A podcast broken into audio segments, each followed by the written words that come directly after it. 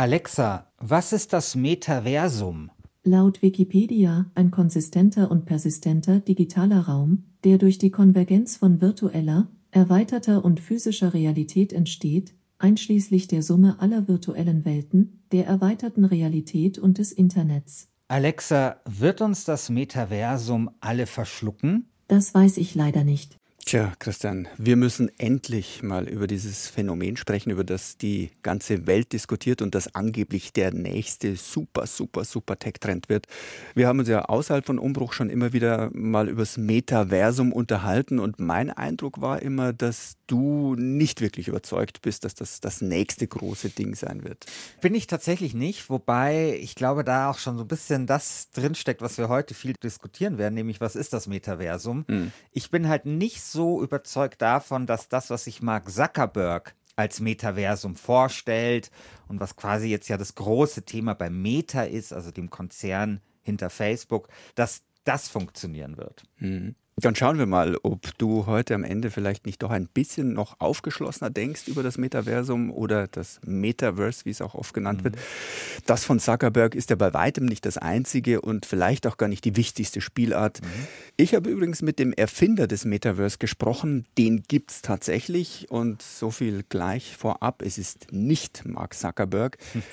Wir werden in dieser Umbruchausgabe unter anderem mit ihm, also mit dem Autoren, versuchen zu klären, wie groß die Gefahr ist, dass die Menschheit in den nächsten Jahren einfach in die digitale Parallelwelt namens Metaverse abtaucht oder, von ihr aufgesaugt wird. Wir klären, warum bereits Millionen Dollar für virtuelle Grundstücke in diesem Metaverse ausgegeben werden, obwohl das ja momentan noch nichts anderes ist als eine große Baustelle. Wir sprechen darüber, wo überall in der Wirtschaft bereits am Metaverse gebaut wird und wir erörtern, welchen Nutzen das Ganze am Ende vielleicht haben könnte oder andersrum, ob es überhaupt einen Nutzen hat. Ich würde sagen, los geht's mit Umbruch Nummer 38. Ich bin Christian Schiffer. Und ich bin Christian Sachsinger.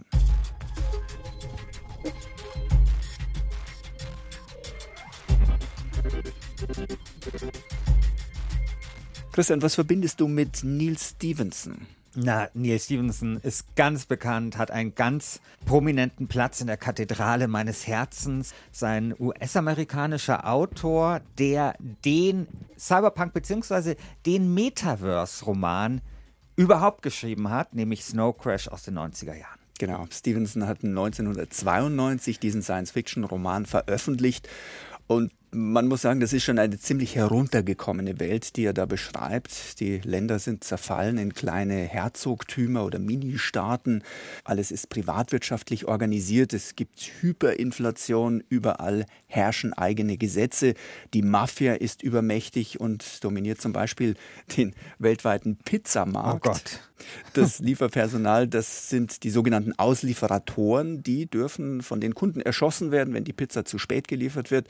Und es gibt jede Menge Armut, Chaos und fertige Gestalten. Kannst du dich an YT erinnern? Ja, das ist diese junge Kurierfahrerin. Ja, genau. Die beste Freundin von dem Hauptdarsteller. Ja, also, ne? genau. Ne? Meine Lieblingsszene ist, als sich YT mit ihrer magischen Harpune an das Auto von der Hauptfigur von Hiro dranhängt und sich von ihm auf ihrem Skateboard abschleppen lässt und Hiro dann versucht, sie abzuschütteln. Und beide packen da alle möglichen Tricks aus, er um sie loszuwerden und seine Pizza rechtzeitig auszuliefern und sie, um an seinem Auto dran zu bleiben bleiben. Am Ende landet Hero irgendwo im Graben und YT liefert die Pizza für ihn aus. Ich weiß gar nicht mehr, kommt die dann rechtzeitig an? Ich glaube schon. Ich meine, mich erinnern zu können, dass sie das dann schafft. Aber auf jeden Fall Snow Crash wirklich eher wenig lustig, ziemlich dystopisch. Und das ist ja dann auch der Grund, warum sich dann eben in diesem Buch so viele Menschen in diese ja, digitale Parallelwelt namens Metaversum, Metaverse zurückziehen. Mhm. Ich habe mich mit Neil Stevenson unterhalten über seine Idee des Metaverse. Aktuell weiß ja noch niemand so wirklich genau, was das Metaverse wirklich ist, beziehungsweise wie es mal aussehen soll. Aber wir haben zumindest die Vision von Stevenson eben vorliegen und er hat mir in unserem Gespräch folgende Definition gegeben. It's what we would today call a massively multiplayer online virtual environment so many people can join the uh, experience at once.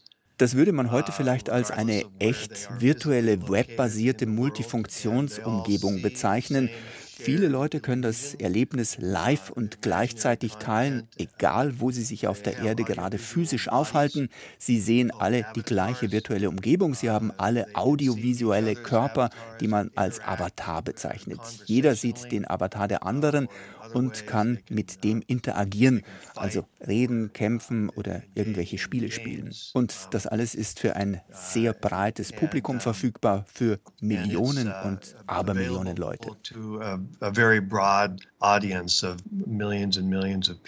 Ja, also sehr viele Leute treffen sich in einem virtuellen Raum. Ich glaube, in Snow Crash ist es ja so eine Straße. Das ist ja mhm. dieser berühmte Boulevard.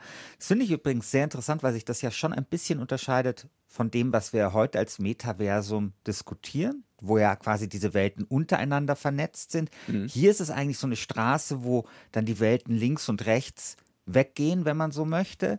Und in diesem virtuellen Raum bewegt man sich eben mit einem digitalen Stellvertreter, mit einem Avatar durch die Gegend und man kann miteinander sprechen, spielen oder, und das passiert in Snow Crash tatsächlich ziemlich oft, miteinander kämpfen. Ja, die Idee ist ziemlich abgefahren gewesen damals in den 90er Jahren. Die Technik war nämlich noch meilenweit von einer solchen digitalen Traumwelt entfernt. Datenbrillen, Internetgeschwindigkeiten und Rechenkapazitäten, alles noch nicht so gut, dass man vielleicht nur drei oder vier Menschen miteinander ohne großes Ruckeln hätte interagieren lassen können. Ganz zu schweigen von den Millionen vernetzter Leute, die Stevenson da vorschwebten. Auch Stevenson war natürlich klar, dass die Technik der Knackpunkt sein würde, an dem seine Metaverse-Vorstellungen noch lange Zeit scheitern würden. Heute sieht das etwas anders aus. Die Technik ist sehr viel weiter, aber es bleibt immer noch viel zu tun, um eine Infrastruktur für ein permanent funktionierendes, hyperrealistisches 3D-Videoerlebnis entstehen zu lassen, das Millionen oder vielleicht sogar Milliarden von Menschen nutzen könnten. Dafür braucht es vor allem sehr viele sehr große Rechenzentren und extrem schnelle und effiziente Kommunikationsnetze.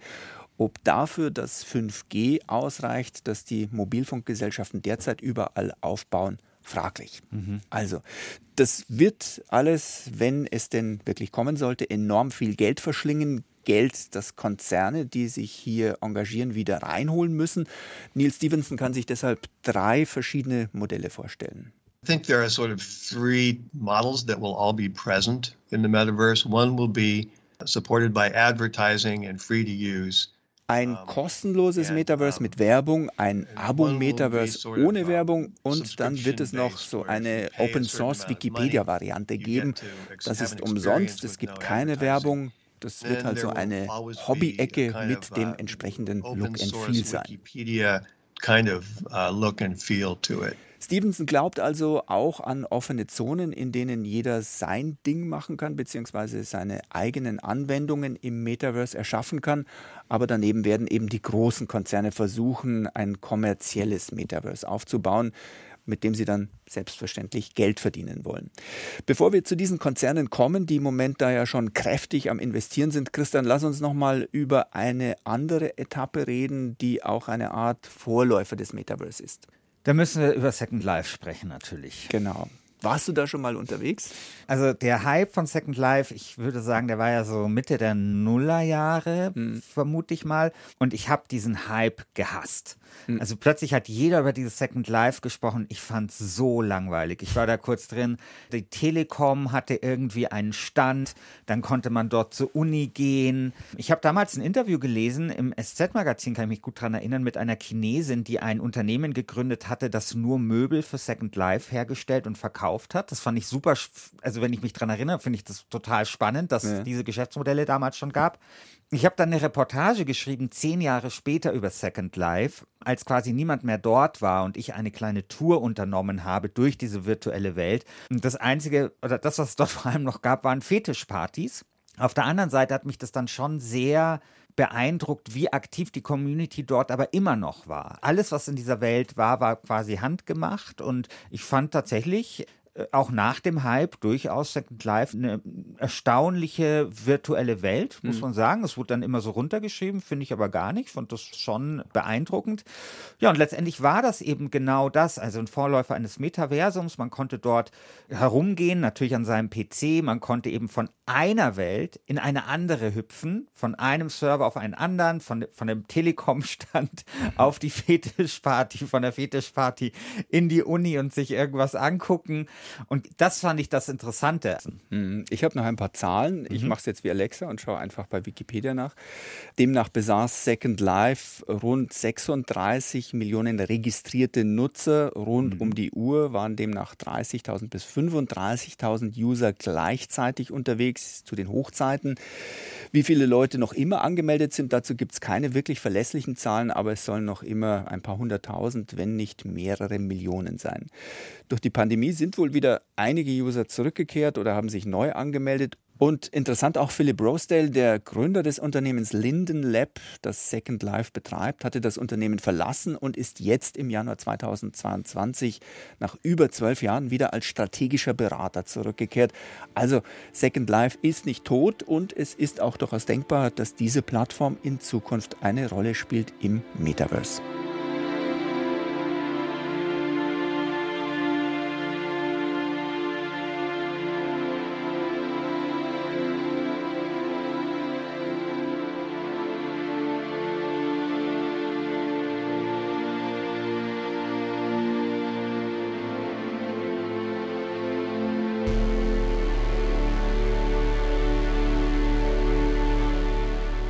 So, Christian, genug Rückblick. Das kennen wir ja eigentlich alles schon. Und ich bin, wie gesagt, skeptisch, was das Thema angeht. Aber jetzt überzeugt mich mal. Also, warum sollen wir uns mit dem Metaverse beschäftigen? Ganz einfach, da gibt es einen Grund, weil alles tun. Perfekt, überzeugt, wunderbar.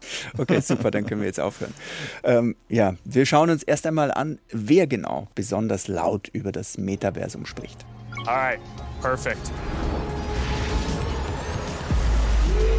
Boy. Oh, hey, Mark. Hey, what's going on? Hey, Hi. Mark. What's up, Mark? Whoa, we're floating in space? Uh-huh. Who made this place? It's awesome. right? It's from a crater. Also, ich mag dich, aber ich hasse dich auch ein bisschen, dass ich das jetzt nochmal hören musste, weil ich wirklich, wenn ich auch die Bilder dazu im Kopf habe, wie dieser Mark Zuckerberg da durch diese wirklich weirde Welt da durchgeht. Ich glaube, er hat dort gefechtet und keine Ahnung, was er die ganze Zeit auch darüber erzählt, wie man da Geld verdienen kann und so. Es war ihm nichts zu blöd. Das, oh Gott. Und natürlich hat er das Metaverse nicht erfunden, aber immerhin, er hat jetzt wesentlich dazu beigetragen, dass im Moment alle drüber reden. Mhm, Zuckerberg stimmt. hat eben dieses Video da im Oktober 2021 ins Netz gestellt und gezeigt, wie das Metaverse seiner Meinung nach aussehen wird. Demnach wäre es also eine verspielte, futuristische Landschaft, in der sich Avatare tummeln, die wahlweise wie echte Menschen oder auch wieder wie Comicfiguren aussehen. Man trifft sich, um zu plaudern oder miteinander abzuhängen.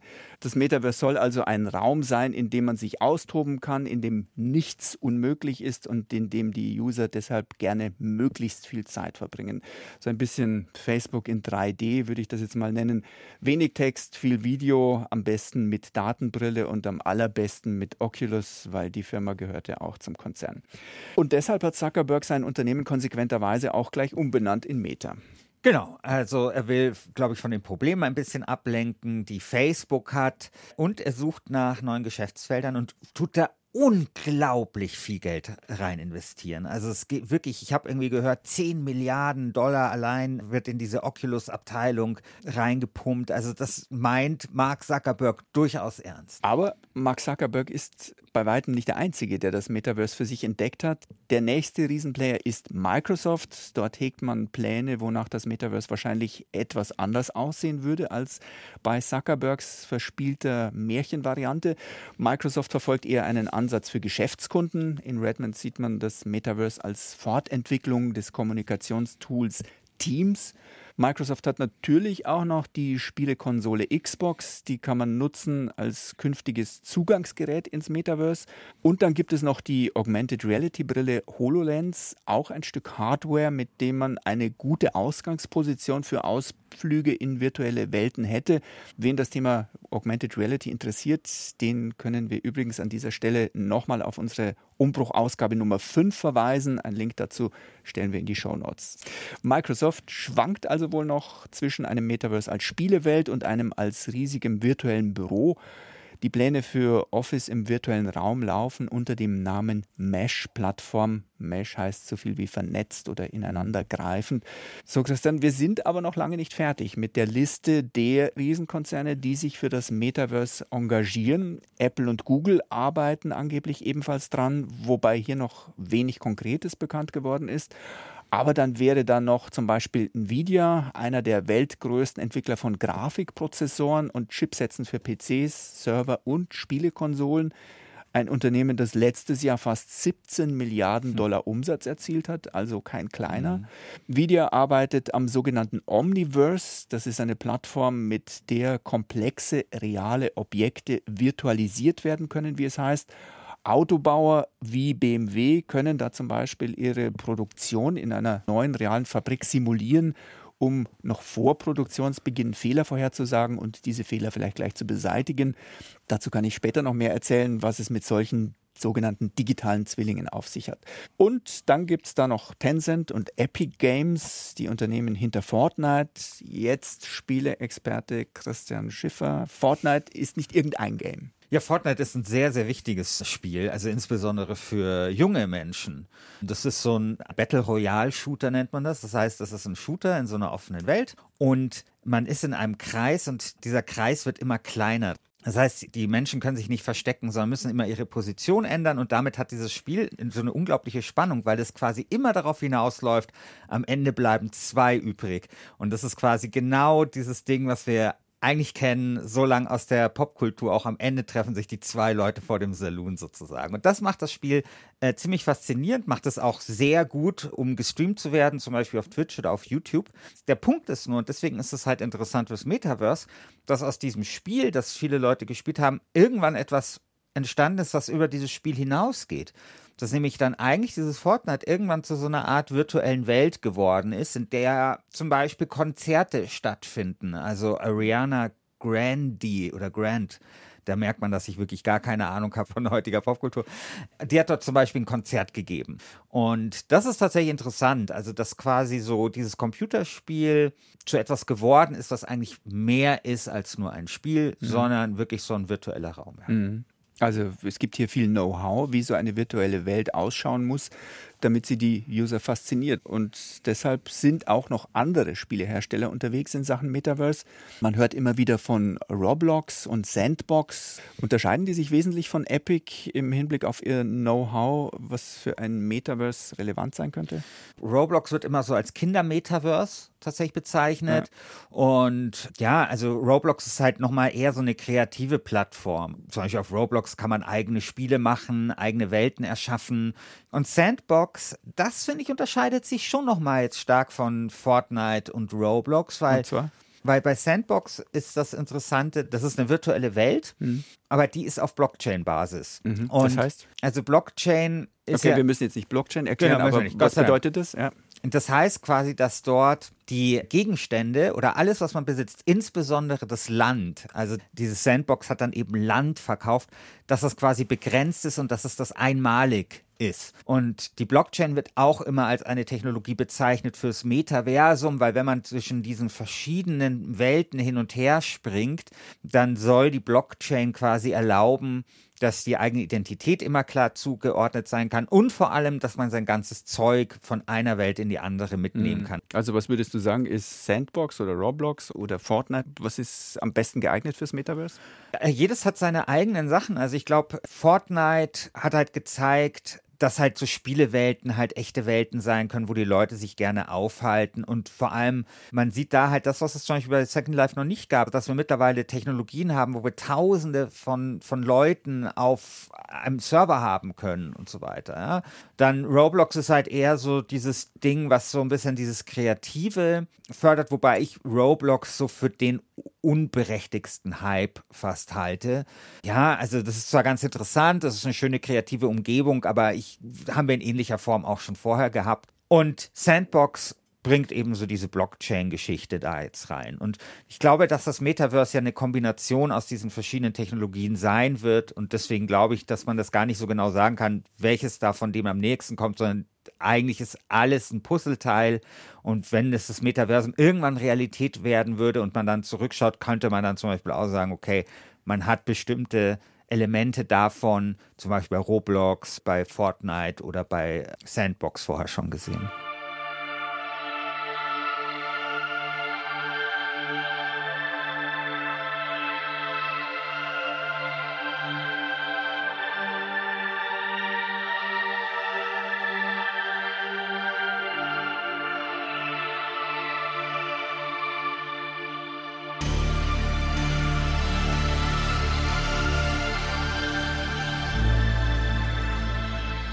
Also die Spielebranche baut ganz eifrig am Metaverse, aber auch die Geschäftswelt geht in diese Richtung. Ich weiß nicht, ob du dich noch an unseren Umbruch erinnern kannst, als es um die Digitalisierung allgemein ging und ich an der TU München in Garching war, wo mir eine Professorin eine digitale Fabrik erklärt hat. Wie sollte ich das jemals vergessen? Die Joghurt-Abfüllanlage. Genau, genau. Ja.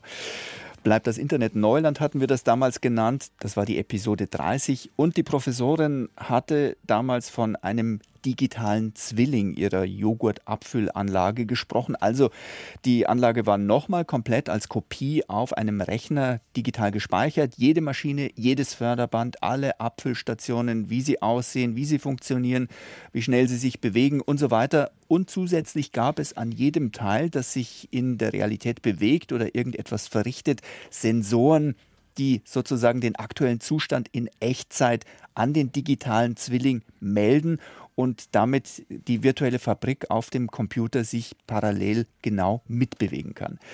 Das passiert inzwischen immer mehr. Von vielen Fabriken werden digitale Zwillinge erstellt, damit Fehler schneller gefunden werden können und eine künstliche Intelligenz sofort reagieren kann und zum Beispiel Joghurtbecher über ein anderes Förderband leitet, wenn das eine Förderband zum Beispiel klemmt. Ich habe mich noch mit Andreas Queen unterhalten. Er ist Mitglied des Forschungsausschusses des Münchner Kreises und hat gerade erst eine Tagung zu diesem Thema organisiert. Und er sagt, digitale Zwillinge sind inzwischen schon ziemlich weit verbreitet. Angewendet mhm. wird der digitale Zwilling in der Luftfahrt, in der Architektur, im Bauwesen, in der Industrie, ähm, aber auch im Automobilsektor. Öl, Gas, Gesundheit, ganz wichtiges Thema. Im Design auf jeden Fall keine Frage. Schifffahrt, Hafenanlagen. Also letztlich findet sich der digitale Zwilling heutzutage in eigentlich fast allen Bereichen also überall wird an dieser Technologie gearbeitet. München ist im Moment sogar dabei, ein digitales Abbild der Stadt zu erstellen. Ich kann im Endeffekt die ganze Infrastruktur zum Beispiel der Stadt München simulieren. Verbunden damit kann ich die virtuell die Gebäude der Stadt aufzeigen, bis hin dann zu sagen, was passiert denn, wenn ich jetzt eine neue Straße baue oder einen neuen Park irgendwo implementiere? Wie muss ich dann die Straßenführung machen?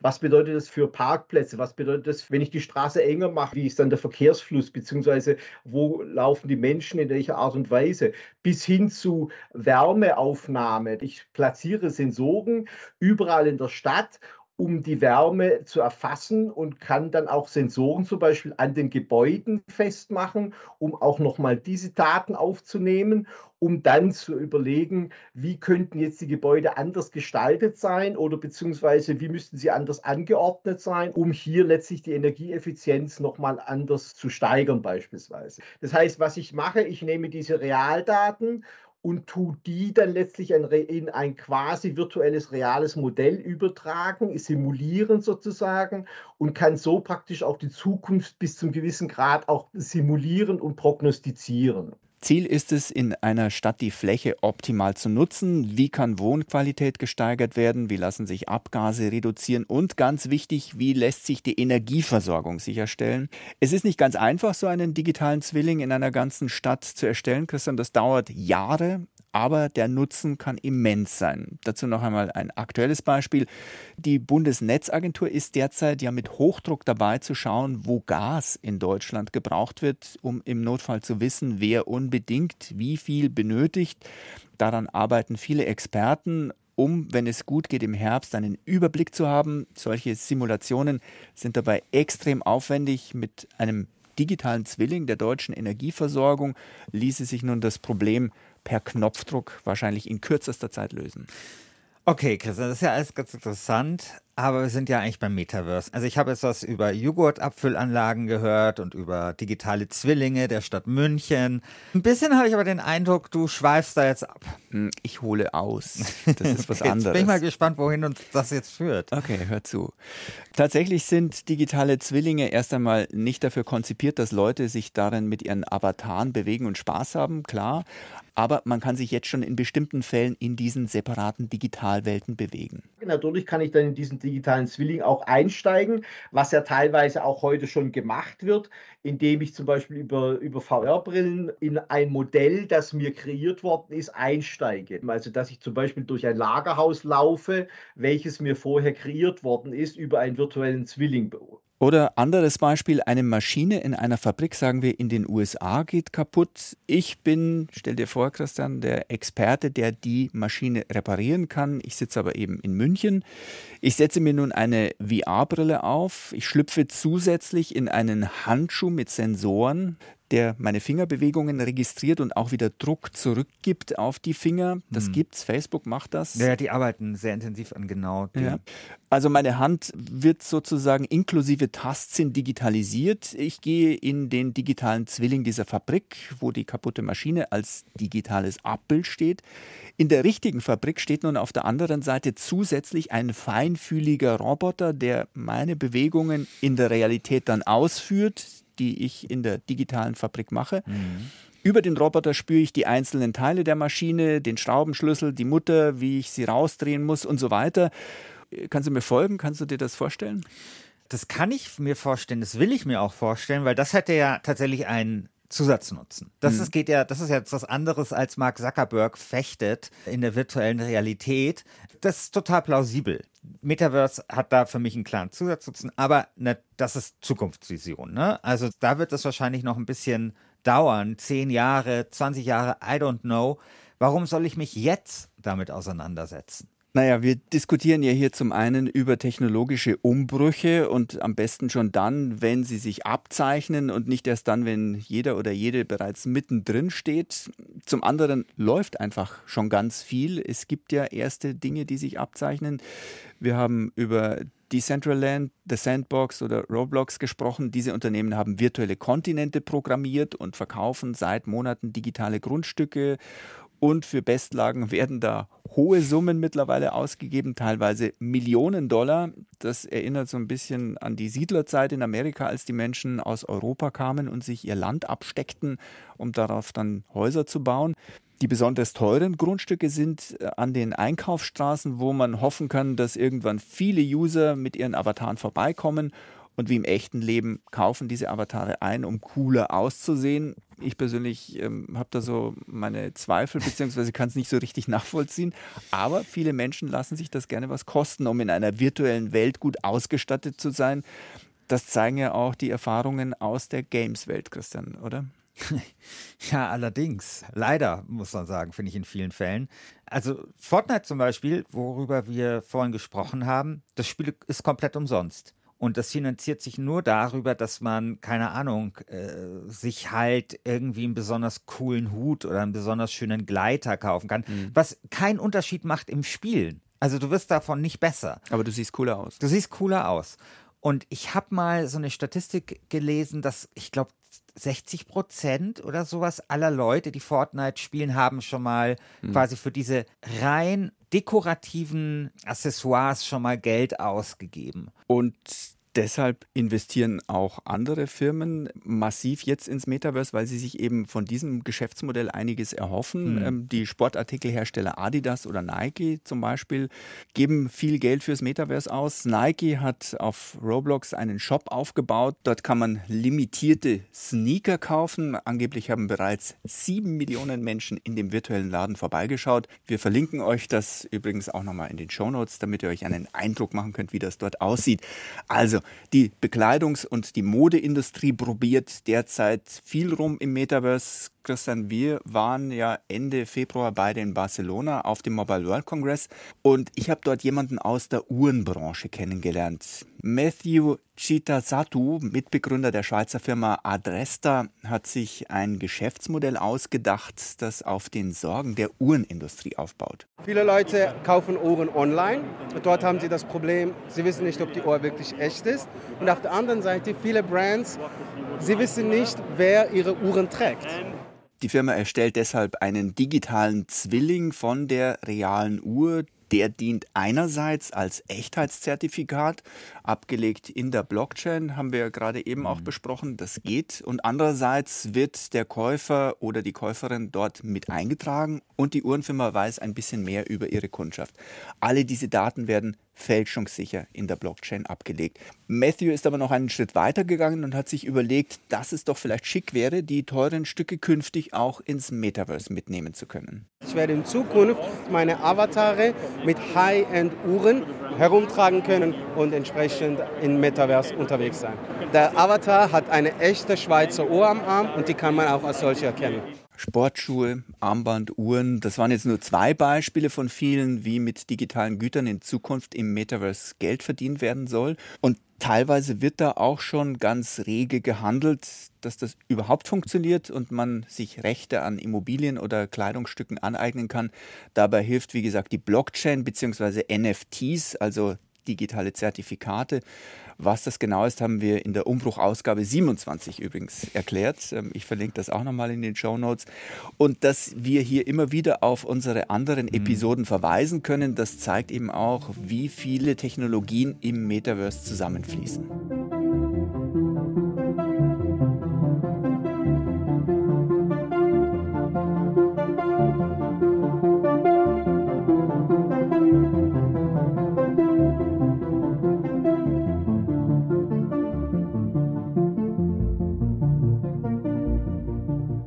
Christian, ich habe auf dem Mobile World Congress in Barcelona auch noch einen anderen Experten in Sachen Metaverse getroffen, Nick Rossa. Er leitet bei der internationalen Unternehmensberatung Accenture ein Team, das Metaverse-Projekte in Europa und Südostasien begleitet.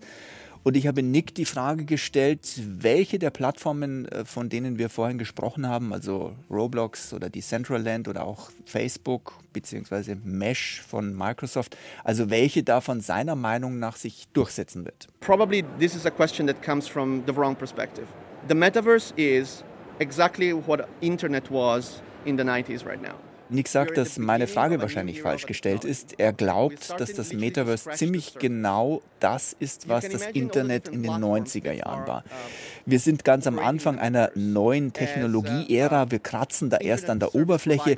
Man kann sich die verschiedenen Plattformen, die im Metaverse aktiv sind, so vorstellen wie die Internet-Service-Provider, die den Zugang zum Internet für Firmen und Privatleute zur Verfügung stellen. Nick sieht die Internet-Service-Provider von damals als die Metaverse-Plattformen von heute. I see the Internet providers of the 90s as the metaverse platforms of today. Also wenn das stimmt, dann gibt es keinen Sieger, der alle anderen aus dem Rennen drängt. Für User wäre es aber extrem nervig, wenn sie sich für eine der vielen Plattformen entscheiden müssten und nicht zwischen den Plattformen hin und her hüpfen könnten. Hattest du ja schon angesprochen, Christian. Nick sagt deshalb, die Frage ist, wann es eine Interoperabilität all dieser Plattformen geben wird. Dann nämlich wird diese magische Welt zum Leben erweckt. Dinge, die man auf einer Plattform erstellt, werden auch auf den anderen Plattformen verfügbar sein. Man kann mit seinem Avatar von einer Plattform zur nächsten gehen. Und das heißt also, die Plattformbetreiber müssen sich irgendwie zusammentun und dafür sorgen, dass man von einer Welt in die nächste gehen kann. Laut Nick Rossa wird genau daran aber gearbeitet. We know how the, the networking situation will, will happen between all the platforms. Wir wissen, wie die Vernetzung zwischen allen uh, Plattformen funktionieren muss. Jetzt müssen eben entsprechende Standards eingeführt werden. Manche Plattformen haben zum Beispiel ihre eigenen Währungen. Also müssen diese Währungen auch auf anderen Plattformen gelten mit entsprechenden Wechselkursen. Ich habe eine virtuelle Geldbörse, die ich auf Roblox, Sandbox, Mesh und auf allen anderen Plattformen nutzen kann. Wenn ich eine Handtasche auf Roblox kaufe, will ich die auch bei Fortnite zeigen können. Wenn ich ein neues Avatar-Outfit auf Decentraland kaufe, möchte ich das auch bei Sandbox nutzen und umgekehrt. Soweit sind wir noch nicht, aber vielleicht schon in drei bis vier Jahren wird das kommen. It's not here yet, but in the next few years, probably about three to four years, this will happen. Also das hört sich doch relativ konkret an, Christian. Jetzt würde mich schon interessieren, ob du immer noch glaubst, dass dieses Metaverse ein völlig überzogenes Hype-Thema ist, mit dem man sich eigentlich gar nicht auseinanderzusetzen braucht. Also ich bin immer noch der Meinung, dass das Metaverse ein völlig überzogenes Hype-Thema ist. Ich finde aber, dass man sich trotzdem damit auseinandersetzen muss. Also es ist ja nicht das erste Mal, dass quasi so Technologiethemen total gehypt werden, dann in so einem Tal der Enttäuschung verschwinden für einige Zeit und dann aber wiederkommen. Ne? Und das kann ich mir beim Metaverse auch vorstellen. Also, dass wir natürlich immer mehr in Richtung Virtualisierung gehen. Deswegen finde ich eine ziemlich logische Entwicklung, aber dass es vielleicht trotzdem anders kommt, als sich sozusagen diese ganzen Visionäre das jetzt vorstellen. Mhm. Eine Frage bleibt noch, die wir gleich am Anfang ja gestellt hatten, nämlich die, ob das Metaverse nicht eine große Gefahr darstellt, weil es die Menschheit aufsaugt. In Snow Crash von Neil Stevenson ist das ja ein bisschen so. Hm. Viele Menschen flüchten vor den schrecklichen Zuständen in der Realität und verbringen einen Großteil der Zeit im Metaverse. Und nun befinden wir uns ja auch nicht gerade in einer Idealwelt, sondern werden täglich konfrontiert mit Ukraine-Krieg, drohendem Energiekollaps und Pandemie. Was meinst du? Kann uns eine solche heile Digitalwelt so sehr in den Bann ziehen, dass wir lieber dorthin gehen, anstatt uns mit der Realität weiter auseinanderzusetzen? Glaube ich nicht. Das wird ja immer befürchtet und ich weiß nicht, ich kenne diese Diskussion seit ich weiß nicht wie vielen Jahren, also seitdem ich irgendwie mich mit digitalen Themen beschäftige. Ich glaube, dass das immer eine Mischung sein wird aus digitalem und analogen. Und die Leute, die sich darüber beschweren, dass die Leute ins Digitale verschwinden sollten, vielleicht ihre Energie eher darauf verschwenden, die analoge Welt besser zu machen.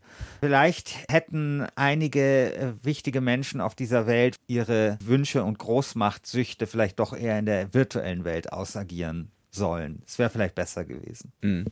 Ich habe die Frage auch Neil Stevenson in unserem Interview gestellt, also dem Science-Fiction-Autoren und mhm. Erfinder des Metaverse. Und interessanterweise ist er weit weniger pessimistisch als in seinem dystopischen Roman. Uh, I can sit in front of my computer here all day long and er sagt, ich kann vor meinem Computer den ganzen Tag lang sitzen, ich schaue auf den Bildschirm, wenn es mir zu viel wird, kann ich aufstehen und rumgehen. So geht das auch ganz gut für mich. Für viele Leute wird es aber inakzeptabel sein, ein Headset stundenlang aufzusetzen oder damit den ganzen Tag lang zu arbeiten. Uh, das macht man vielleicht mal eine halbe Stunde, dann nimmt man es aber wieder ab und daran wird sich auch so schnell nichts ändern.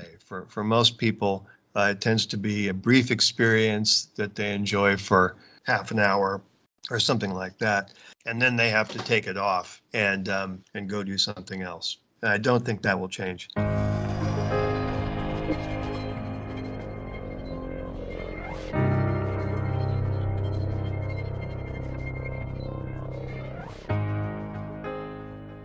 Das war's mit der 38. Ausgabe von Umbruch. Die zahlreichen Links, die wir schon in dieser Folge erwähnt haben, die findet ihr ganz am Ende in den Show Notes. Wir hoffen, es hat euch gefallen und wir würden uns freuen, wenn ihr uns abonniert und noch besser weiterempfehlt. Umbruch gibt es alle vier Wochen. Und Christian, was erwartet uns das nächste Mal? Das nächste Mal erwartet uns ein Thema, das wir schon mal gemacht haben. Nein. Ja, nämlich NFTs. Allerdings mit einem besonderen Dreh, weil ich habe mir nämlich angeschaut, was NFTs für die Kunstwelt bedeuten. Also wir werden da so richtig schön einsteigen in die Frage, ob zum Beispiel NFTs eine Aura haben können, und wo die Parallelen sind vielleicht zu den französischen Surrealisten und der Art, wie die ihre Kunst ausgestellt haben und wie die sich als Künstler verstanden haben. Also wir werden da analoge und digitale Welt einmal mehr so ein bisschen gedanklich zusammenbringen. Ich bin gespannt. ich bin platt. Ja, wirst mal sehen. lass dich überraschen. Ich bin gespannt.